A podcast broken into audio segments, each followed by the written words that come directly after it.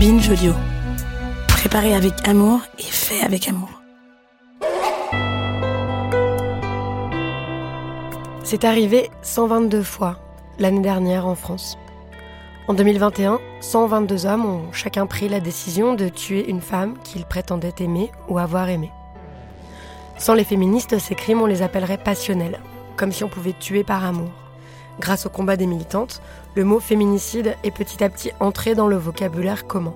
C'est un progrès, on arrive déjà à nommer correctement ce qui avant passait pour acceptable. Mais nous sommes encore très loin de la compréhension de ce que sont en réalité les féminicides. Le meurtre, l'extermination, la néantisation des femmes parce qu'elles sont des femmes. Et donc ce qui va nous intéresser dans cet épisode, c'est de comprendre comment et pourquoi tant de femmes, enfants et adultes sont anéantis partout dans le monde depuis si longtemps. C'est-à-dire en retournant la question, comme on a l'habitude de le faire dans les couilles sur la table, pourquoi il y a autant d'hommes partout dans le monde depuis si longtemps qui anéantissent les femmes, parfois avec la complicité d'autres femmes. Qu'est-ce que l'histoire mondiale des féminicides nous raconte de la domination masculine, du patriarcat et des hommes aujourd'hui? Et maintenant, c'est l'heure des couilles sur la table, épisode 74.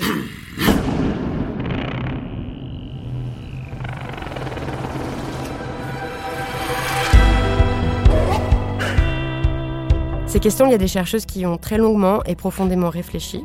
L'une d'entre elles est avec moi, elle est historienne, elle s'appelle Christelle Tarot et elle vient de passer plusieurs années à diriger un ouvrage incroyable, inédit par son ampleur et son poids, qui s'appelle Féminicide, une histoire mondiale. Bonjour Christelle Tarot. Bonjour, merci de l'invitation. Merci beaucoup de l'avoir accepté.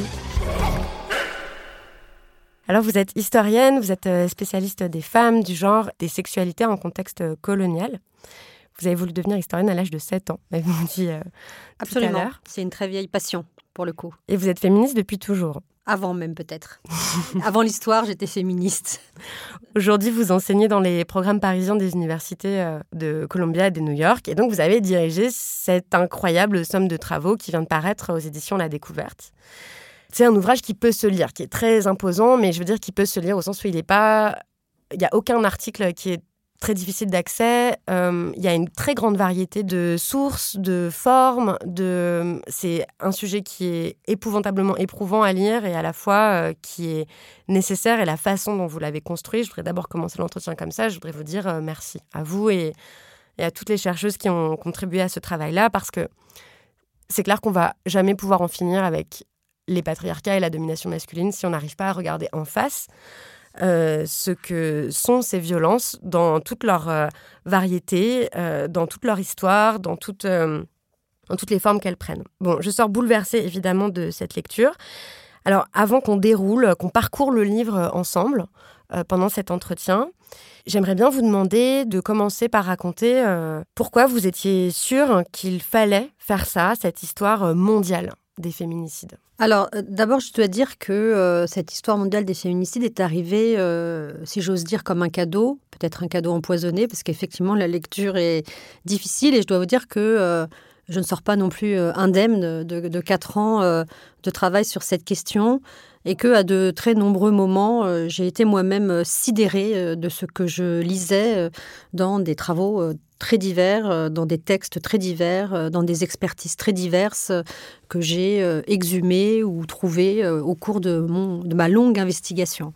Mais pour, être honnête, c'est un livre que Stéphanie Chevrier, qui dirige les éditions La Découverte, m'a proposé euh, il y a de cela euh, plusieurs années. Et ma première réaction, euh, parce que, évidemment, moi, je suis une chercheuse qui travaille d'abord en France, dans l'espace francophone, même si, comme vous l'avez dit, je, je, suis ouverte à ce qui se passe de l'autre côté de l'Atlantique, euh, en, particulier en Amérique du Nord, mais pas seulement, euh, parce que je travaille euh, effectivement pour des, programmes de grandes universités états-uniennes à Paris. mais ma première réaction, c'était de dire, est-ce que c'est faisable? Est-ce que nous avons suffisamment de matière? Est-ce qu'il y a suffisamment de travaux? Puisque ma première réaction, ça a été de savoir d'abord ce qui se passait dans le monde académique. Est-ce que nous avons suffisamment euh, de travaux euh, pour euh, produire une histoire mondiale qui soit vraiment une histoire mondiale? Et, pas juste européenne, états-unienne. oui, et, quand je dis une histoire mondiale, je, veux dire pas seulement une histoire qui parle du monde de chez nous. À, travers les voix de, chercheuses ou de chercheurs européens, occidentaux, qui sont installés euh, euh, dans des grandes universités, mais aussi euh, de, prendre, de, prendre vraiment très au sérieux les, les, intellectuels, les chercheuses du monde majoritaire, qui en ce qui concerne la question des féminicides, ont été euh, des grandes défricheuses de cette question. Donc ça me semblait être euh, complètement euh, impensable de faire une histoire mondiale sans elles. Et même, non seulement impensable de faire une histoire mondiale sans elles, mais il fallait les replacer au cœur du processus. Parce que, encore une fois, elles ont été pionnières dans, cette action et qu'on pense jamais seul. Et que c'est très important de dire ça parce que euh, le monde académique, comme de très nombreux autres mondes, a tendance à, toujours penser qu'une personne a inventé la poudre. Euh, or, euh, on n'invente jamais la poudre tout seul, et puis d'ailleurs, la poudre, on aurait peut-être pu éviter de l'inventer, mais c'est une autre histoire. Donc, ma première remarque, ça a été ça, est-ce que c'est faisable? Est-ce que c'est possible? Donc, j'ai commencé à, à, travailler, en fait, les fonds bibliographiques. En langue française d'abord. donc là, j'étais relativement déçue parce qu'il y, avait très très peu de choses. Euh, et puis, euh, même, même, euh, même au Canada, il y a, beaucoup plus, mais, mais pas tant que ça. Et donc, du coup, je suis passée au fond anglophone et hispanophone, mais surtout anglophone. Et là, bien sûr, la production était à contrario d'une richesse exceptionnelle. Euh, et, ça m'a permis, en fait, de, constituer euh, la première base du livre, euh, de, définir les grandes thématiques qui me paraissaient importantes de discuter. Parce que, en fait, au fur et à mesure de, mes lectures, je prends conscience que ni le fémicide, ni le féminicide ne sont des concepts suffisamment englobants pour intégrer tout ce qui me paraît relever d'un crime féminicidaire. Et euh, à la suite de quoi, je me dis, il faut, il faut inventer une nouvelle étape, euh, dans une conversation d'ailleurs euh, tout à fait collective. Et, déjà, plusieurs, plusieurs chercheuses, plusieurs militantes mettaient en avant le fait que même le terme féminicide était trop restreint. Et donc, c'est pour ça qu'on est passé à cette idée de continuum féminicidaire pour acter du fait que finalement le meurtre, c'est c'est la dernière étape d'une série d'actes anti-femmes qui commencent de la naissance à la mort et, qui, euh, euh, et qui sont euh, tous, tous ces actes sont liés les uns aux autres. Et donc, comme je le dis souvent, le meurtre n'est jamais seulement un meurtre. La gifle n'est jamais seulement une gifle. C'est préparé, évidemment, des habitus, des comportements, des imaginaires qui construisent une délégitimation, une discrimination, une domestication, une chosification des femmes et du féminin. Euh, qui amène finalement à ce crime de propriétaire qu'est le féminicide. Et c'est une vision qui, qui est difficile à saisir au début parce qu'on a tellement l'habitude de, de penser à partir des individus, de se dire que si on fait quelque chose de mal, euh, c'est parce que euh, on est mauvais. Par exemple, de dire comme si on était entièrement libre, en fait, comme si on n'était pas du tout déterminé, et, donc de se dire, bah voilà, s'il y a des mecs qui tuent des femmes, c'est parce que c'est des monstres. Ou parce que euh, voilà. Et en fait on comprend rien en fait si on pense de ce point de vue là et donc c'est ce qu'on va voir en parcourant le, livre ensemble. Ce que vous entendez par ce continuum féminicidaire euh, et euh, pourquoi c'est pourquoi c'est présent partout et comment on peut relier des choses qui paraissent à première vue n'avoir aucun rapport entre elles, comme euh, les normes de beauté délirantes qu'on inflige aux femmes depuis toujours et leur anéantissement, par exemple. Mais euh, on va y venir. Juste peut-être un petit point de, définition, parce que je pense aux auditoristes qui peut-être se disent euh, fémicide, féminicide, continuum féminicidaire, c'est toujours un peu difficile ces histoires de définition, mais est-ce que c'est possible d'en donner Bien sûr. Et, et, non seulement c'est possible, mais c'est complètement nécessaire, parce que justement, l'un des problèmes, j'en parlais tout à l'heure, c'est que il faut qu'on soit consciente de, notre propre histoire, des propres étapes de réflexion que nous avons menées.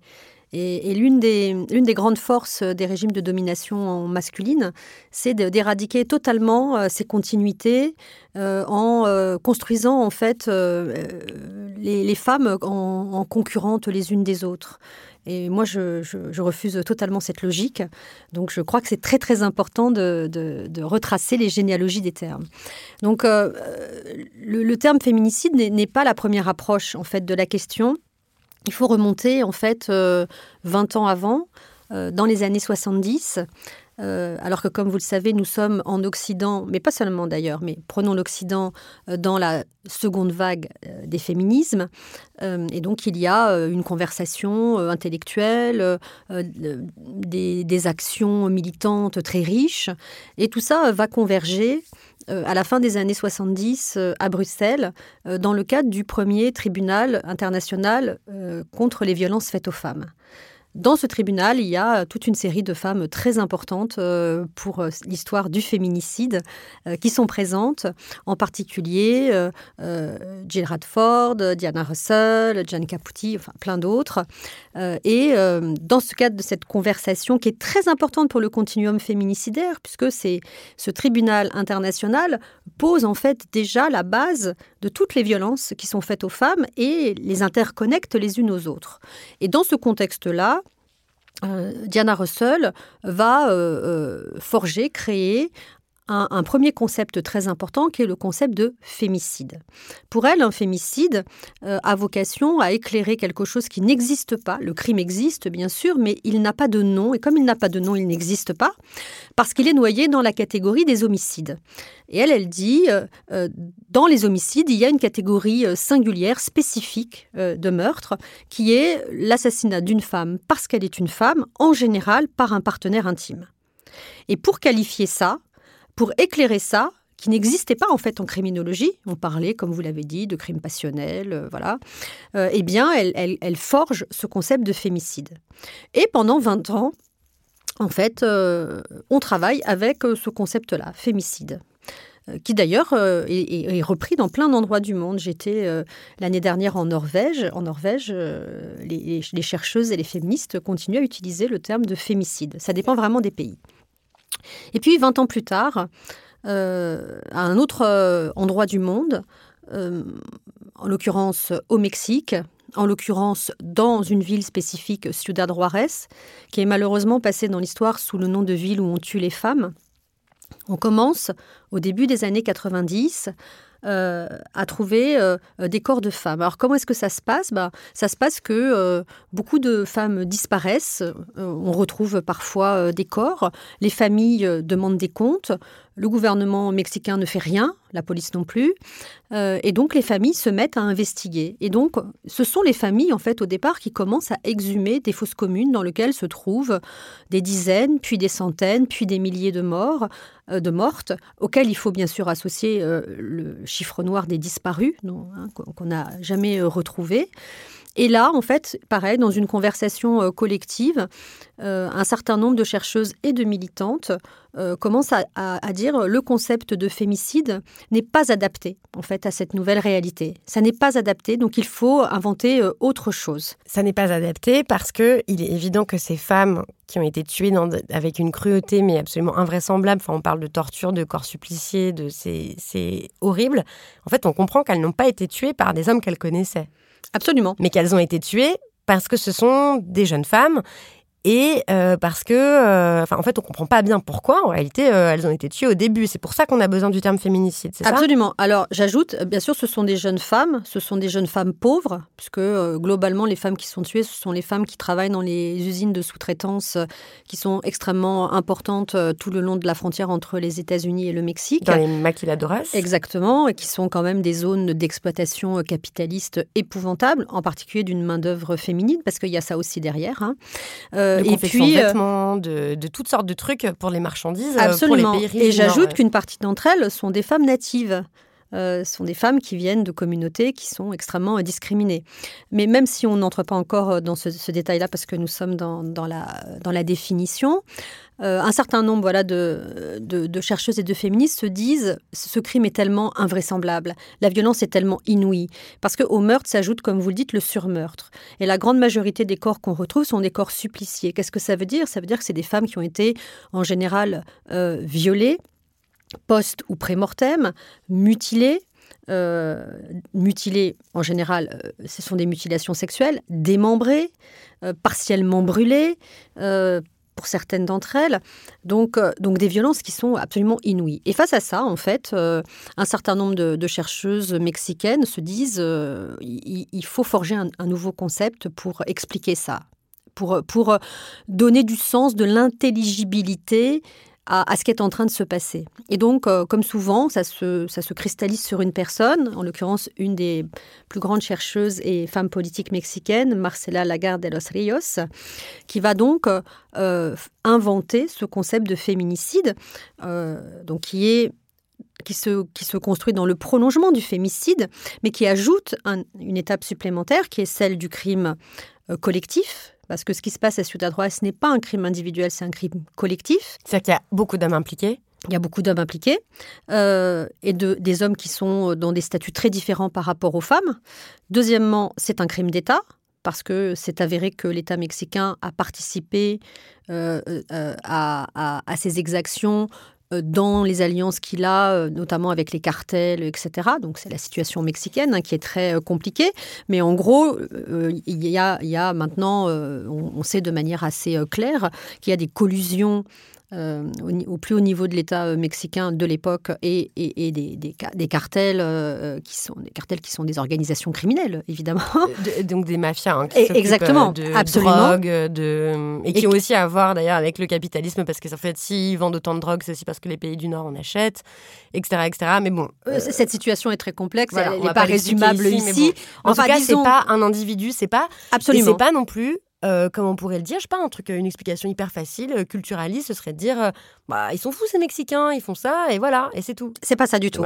C'est pas ça du tout. Donc c'est un, c'est un crime collectif, c'est un crime d'État, et, et c'est important de le préciser, dans le concept qui est forgé par Marcela Lagarde, il y a l'idée qu'il y a une tendance génocidaire ou gynécidaire à l'intérieur du féminicide, c'est-à-dire qu'il ne s'agit pas seulement de tuer la femme en tant qu'individu, mais c'est de tuer les femmes en tant que monde, en tant qu'univers, c'est-à-dire de détruire c'est pour ça que je parle de système d'anéantissement, de détruire en fait tout ce qui constitue les femmes en tant que peuple, en tant qu'identité, en, tant qu'identité d'abord, en tant que peuple, en tant que groupe, mais aussi en tant qu'univers. Et donc, euh, et ça c'est une étape très importante évidemment, parce que euh, bah, ça permet déjà de diversifier euh, considérablement ce que euh, on entendait d'abord comme féminicide. Et puis, euh, après MeToo, euh, on a commencé à, regarder encore les choses de manière peut-être plus large, évidemment. Et on s'est dit que finalement, même dans les crimes individuels, on ne pouvait pas seulement parler que des partenaires intimes, comme si la violence féminicidaire, c'était toujours le fait d'un mari, d'un ex-mari, d'un compagnon, d'un ex-compagnon, euh, que ça ne fonctionnait pas et qu'il fallait réintégrer en fait dans la, dans la catégorie euh, bien finalement euh, des assassinats extrêmement polymorphes. En particulier, il faut le dire, il y, a, il y a beaucoup de femmes qui meurent au moment même où nous parlons, non pas sous les coups d'un partenaire intime, mais d'un homme de leur famille. Euh, parce que euh, les femmes sont encore euh, des extensions, bien sûr des hommes en tant qu'individus, mais aussi de leur famille, de leur communauté, de leur nation parfois, et même dans des contextes colonialistes et impérialistes, par exemple de leur, entre guillemets, race. Donc, donc c'est pour ça en fait que vous voyez à, chaque étape on a on a non seulement complexifié la notion, mais on l'a élargi. Et finalement avec ces, différents niveaux d'élargissement, bah, on arrive au, continuum féminicidaire parce qu'on ne peut pas dire autre chose. C'est-à-dire, on doit dire que, euh, en fait, le, féminicide, c'est un agrégat de violences. Et que ces violences, elles sont, euh, pour certaines, très évidentes. Le meurtre, c'est très évident, hein, bien sûr. Pour certaines, pas du tout évidentes, et même tellement incorporées, tellement inconscientes que, euh, y compris les femmes, euh, ont parfois euh, du mal à, les percevoir. Et elles sont, il, faut un fort niveau de conscientisation, parfois pour comprendre qu'il y a des aspects du continuum féminicidaire que nous avons totalement incorporés.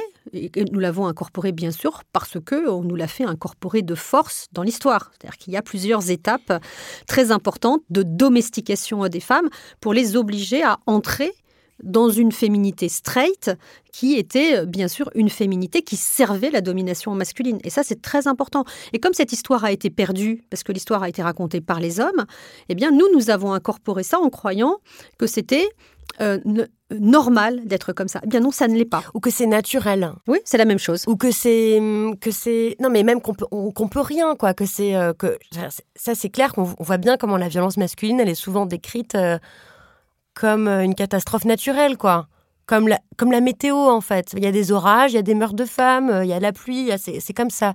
Ça fait partie de nous, etc. Et, et c'est vrai que même... Euh, moi, ça fait cinq ans moi que je regarde c'est la violence masculine en particulier et, votre livre c'est encore un, une prise de conscience mais phénoménale en fait de ce que c'est la violence. En fait c'est une, une, immense somme sur euh, les origines, la, les causes, les conséquences de, voilà, de cette question de la violence, quoi, qui se base euh, sur la domination et qui l'entretient.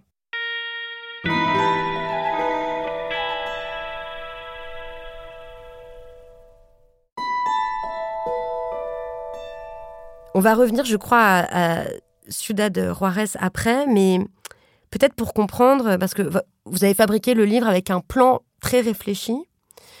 Vous avez choisi de commencer euh, le livre, la première partie, avec euh, les chasses aux sorcières et avec la préhistoire.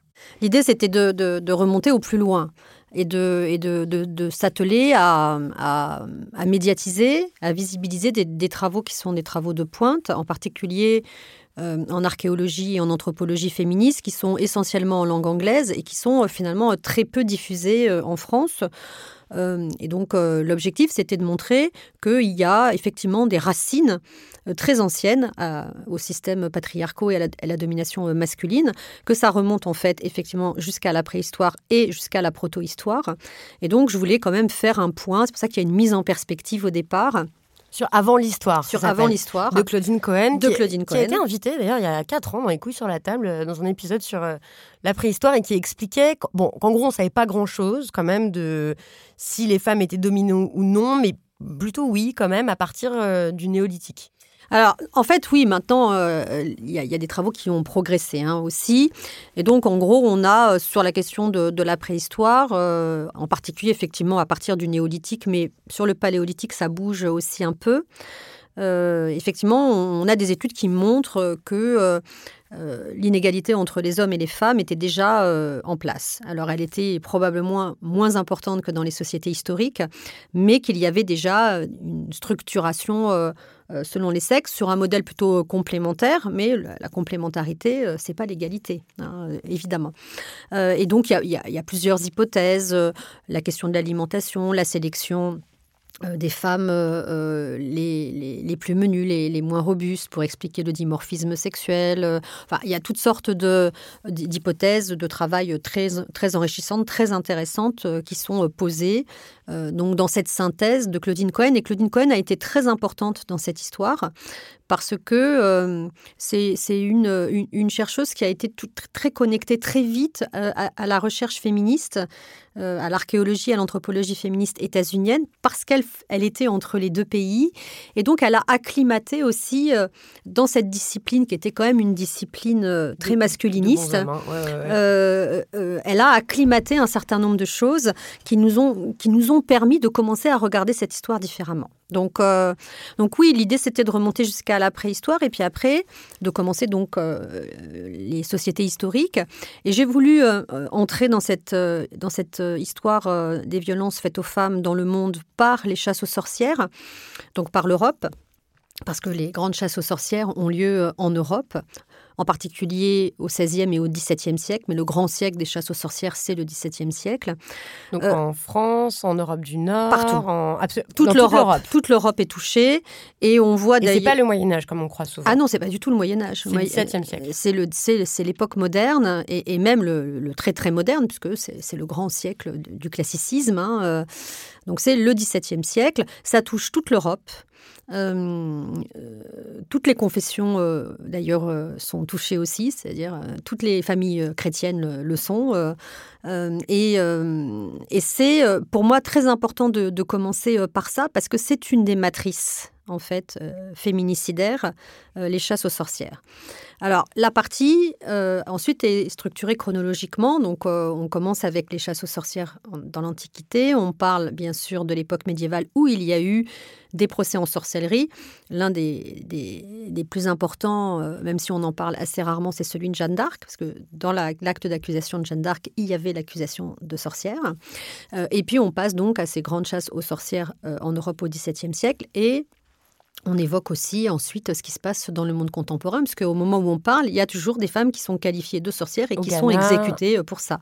En Inde, en Océanie, en Papouasie-Nouvelle-Guinée, euh, en Arabie Saoudite, enfin dans, plein, dans plein euh, d'endroits du monde.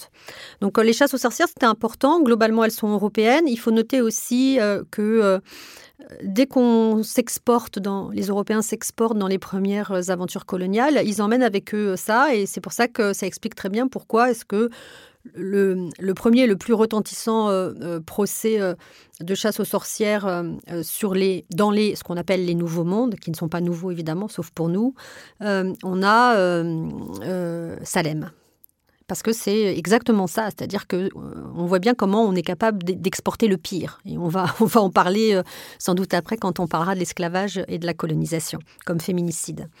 Mais donc les chasses aux sorcières en Europe au XVIIe siècle sont très importantes parce que de quoi s'agit-il? En gros, il s'agit de euh, séparer la population féminine européenne en deux catégories. D'un côté, les femmes qui sont jugées non adaptables au nouvel ordre masculin qui est en train euh, d'être euh, refondé d'une manière extrêmement puissante et violente. Toutes les femmes qui ne peuvent pas s'adapter sont vouées à l'extinction. Il faut dire les choses comme elles sont. Elles sont vouées à l'extinction. Et souvent, quand on parle des sorcières, on dit ah, la sorcière, c'est euh, c'est une jeune fille, ou c'est une vieille femme, ou c'est euh, une femme puissante, une femme savante, euh, c'est une femme des villes. Ah non, c'est une femme des campagnes. Mais quand on fait le, compte de toutes, de toutes celles qui sont touchées, ben en fait, vous vous rendez compte que les sorcières, c'est tout le monde, c'est toutes les femmes potentiellement. C'est la jeune femme qui est trop jolie et qui va être perçue comme une tentatrice. C'est la vieille femme qui est sortie du marché matrimonial et reproductif et qui est jugée inutile. C'est la femme qui a un peu de bien. Euh, et qu'on veut lui piquer. Et qu'on veut euh, et, et qu'on ne supporte pas de voir en position euh, de pouvoir, par exemple terrien. Euh, c'est euh, euh, la femme qui dispose d'un savoir sur, les corps. sur, les, sur les plantes. c'est tellement de femmes en fait que on en a le tournis.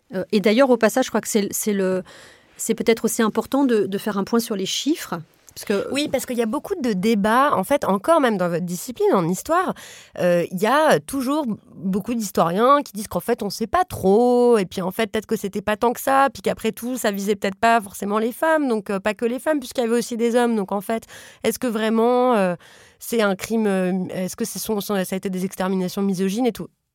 Bon, et, je repense aussi à l'indécence qu'il y a quand aujourd'hui on entend, quand on quand on, accuse un homme de violence sexuelle, euh, nos adversaires parlent toujours de chasse aux sorcières. C'est quand même euh, fou ce retournement de sens. Bref, en tout cas, oui, donnez-nous des chiffres. Alors les chiffres, c'est important. Pourquoi? Parce que, euh, en gros, il y, a un consensus.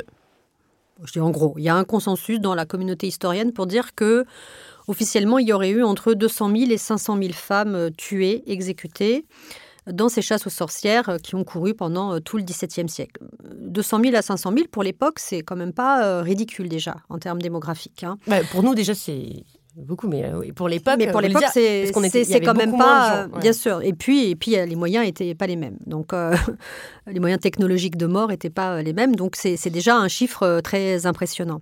mais en fait, ce chiffre, ces chiffres sont calculés à partir des archives judiciaires restantes. Donc ça pose toujours un problème parce que, un, ça sous-entend qu'on considère qu'on a toutes les archives des procès qui ont lieu, ce qui bien sûr est absolument impossible, parce qu'on sait qu'il y a toujours des archives qui sont détruites au cours de l'histoire pour plein de raisons.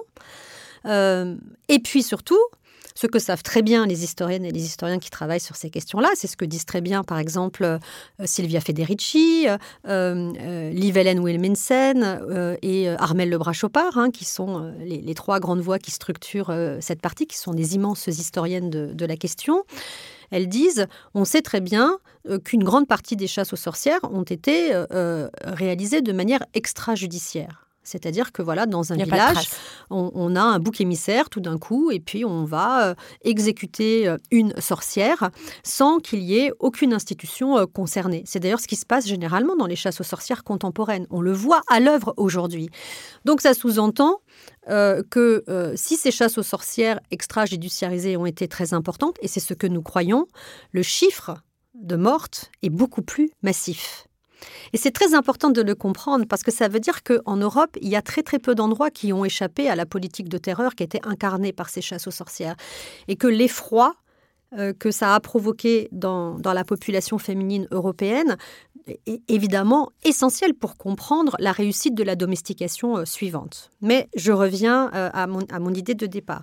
Donc qu'est-ce que c'est les chasses aux sorcières? C'est un, l'éradication des femmes qui sont jugées non adaptables. Et ces femmes sont vouées à la mort elles sont vouées à la mort et c'est exactement ce qui se passe. On les tue et on les tue de manière systématique. Et puis de l'autre, il y a celles qu'on juge euh, euh, réformables, rééducables d'une certaine manière.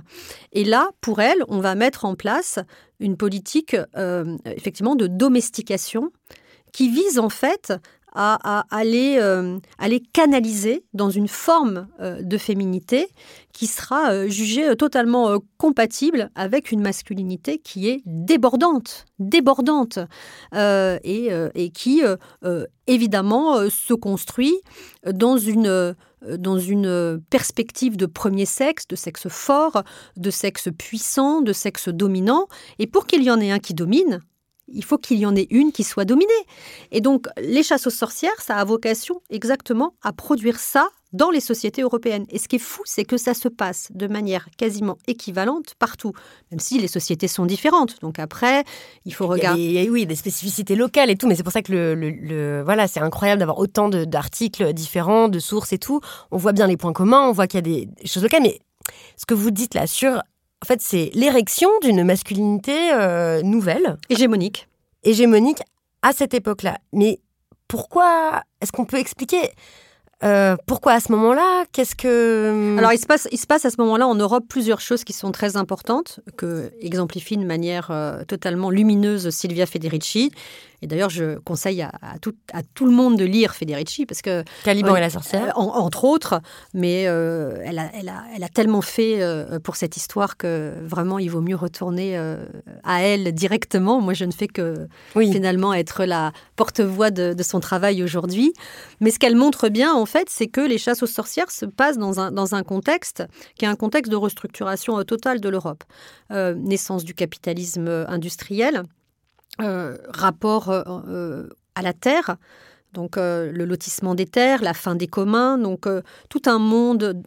Les communs, juste souvent les gens ils savent pas, mais les communs c'était des espaces, des espaces euh, qui étaient des espaces agricoles qui étaient partagés, qui appartiennent en fait à la collectivité, voilà, qui appartiennent en fait qui appartiennent à personne. Oui, mais du coup à tout le monde, à tout le monde en même monde a besoin d'une forêt où aller chercher son bois pour se chauffer et de glaner des trucs et tout ça. Et Absolument. Et donc et donc la croissance du capitalisme euh, s'organise aussi autour, évidemment, de la captation des terres, de la concentration des terres, et sur l'impossibilité, effectivement, pour des gens qui avaient toujours vécu là, qui avaient toujours euh, euh, travaillé la terre, qui avaient toujours utilisé, dans le bon sens du terme, d'une manière intelligente, bah, ce que la terre pouvait donner. Qui en avait pris soin, en fait. Qui en avait pris soin, mm. voilà, plutôt que d'être de d'être propriétaire de ça, on en prenait soin, comme on le faisait d'ailleurs souvent chez les peuples natifs euh, dans plein d'endroits du monde. Et, euh, et, donc, ce, ça, ça disparaît. Donc, il y a, y a, y a, y a une, une, un gros, gros enjeu, en fait, de, voilà, de capitalisation euh, des terres. et donc, une restructuration totale de nos sociétés, disons-le clairement. Et par ailleurs, parce que le, capitalisme industriel s'organise, il y a la volonté de commencer à, nous exporter ailleurs si j'ose dire. Donc, euh, parce que les, premières expériences coloniales ont commencé en amont, puisque les, premières expériences coloniales ont, commencé au XVe puis au XVIe siècle. Donc les premiers empires, entre guillemets, qui ne sont pas des empires parce que ce sont des possessions éparses, mais ont commencé un peu en amont. Et donc, ce qu'on observe sur la longue durée, c'est que les chasses aux sorcières sont une forme de pacification des relations entre les hommes et les femmes. Quand je dis pacification, bien sûr, il s'agit d'une pacification dans le sang des femmes, soyons clairs. Euh, il, faut euh, euh, mettre de l'ordre dans, le désordre que créaient les femmes en Europe par leur résistance à la masculinité hégémonique et aux modèles patriarcaux. Donc, il s'agit de, de, de faire le ménage, si j'ose dire, pour que les hommes puissent tranquillement, d'une certaine manière, être préparés à des aventures euh, euh, qu'ils jugent très réjouissantes, puisqu'ils sont inscrits euh, évidemment dans des logiques de, prédation, dans des logiques de guerre, dans des logiques de conquête, dans des logiques d'agression. eh bien, cette cette pacification permet ensuite une certaine, entre guillemets, tranquillité en Europe et, permet en fait, et on le voit mécaniquement, hein, euh, le, passage vers euh, euh, ce qu'on appelle aujourd'hui les colonisations européennes. Et en fait, les structurations se font beaucoup moins au XVe et au XVIe siècle qu'à partir du XVIIe siècle. C'est-à-dire qu'à partir du XVIIe siècle, du début du XVIIe siècle, on voit s'opérer une logique colonialiste, impérialiste, qui est une, logique non plus de possession éparse, mais vraiment de constitution d'empire. et, là, on voit bien qu'il y a, qu'il y a, qu'il y a quelque chose qui est en train de changer. Et pendant très très longtemps, on n'a pas du tout connecté euh, les deux choses entre elles. On a pensé que c'était deux choses isolées, que d'un côté on, chassait les sorcières en Europe et que de l'autre euh, on commençait des politiques de dévastation euh, dans, dans les, premiers empires, dans ce qu'on appelait à l'époque entre guillemets les nouveaux mondes. Encore une fois, moi je trouve que cette formulation est insupportable. Mais pendant très longtemps, on a fait l'histoire séparément. Donc l'histoire des chasses aux sorcières en Europe et puis euh, l'histoire des premières colonisations européennes. Mais la force du travail de Federici, euh, et, pour moi ça a été une révélation euh, lumineuse, c'est de dire mais les deux choses sont liées. On ne peut pas comprendre ce qui se passe en Europe avec les femmes si on ne comprend pas ce qui se passe dans les Amériques avec les populations natives. Il y a une connexion évidente. Et, et, je crois que c'est ça que, dans, les années à venir, on va faire. C'est-à-dire qu'on va relire l'histoire en faisant ces connexions qui étaient jugées improbables jusque-là. Et puis tout d'un coup, quand on les connecte, on se dit Ah, mais oui, mais du coup, l'histoire prend du sens. C'est-à-dire que les choses ne sont pas isolées dans l'histoire humaine. Euh, il faut absolument. Et d'ailleurs, j'en je, profite pour faire une petite, euh, un, petit aparté, mais euh, il me semble que relire les chasses aux sorcières, ça permettra aussi probablement de relire l'histoire des génocides. Parce que euh, aujourd'hui, euh, la grande majorité des, spécialistes euh, historiennes engagées comme moi parlent des tendances gynécidaires au sein des, chasses aux sorcières. et donc peut-être dans les années à venir, on, va revoir complètement ça et peut-être qu'un jour prochain, on considérera peut-être que le premier génocide de l'histoire de l'humanité, c'est les chasses aux sorcières.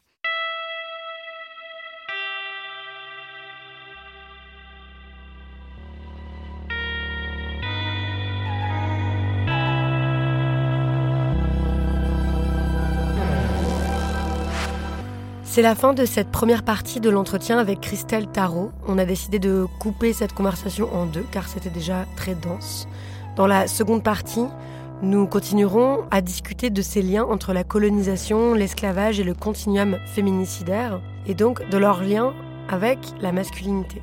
On parlera aussi des conflits entre patriarcat de haute et de basse intensité, et puis d'une autre dimension de ce continuum féminicidaire, le meurtre symbolique des femmes, notamment leur disparition dans l'histoire.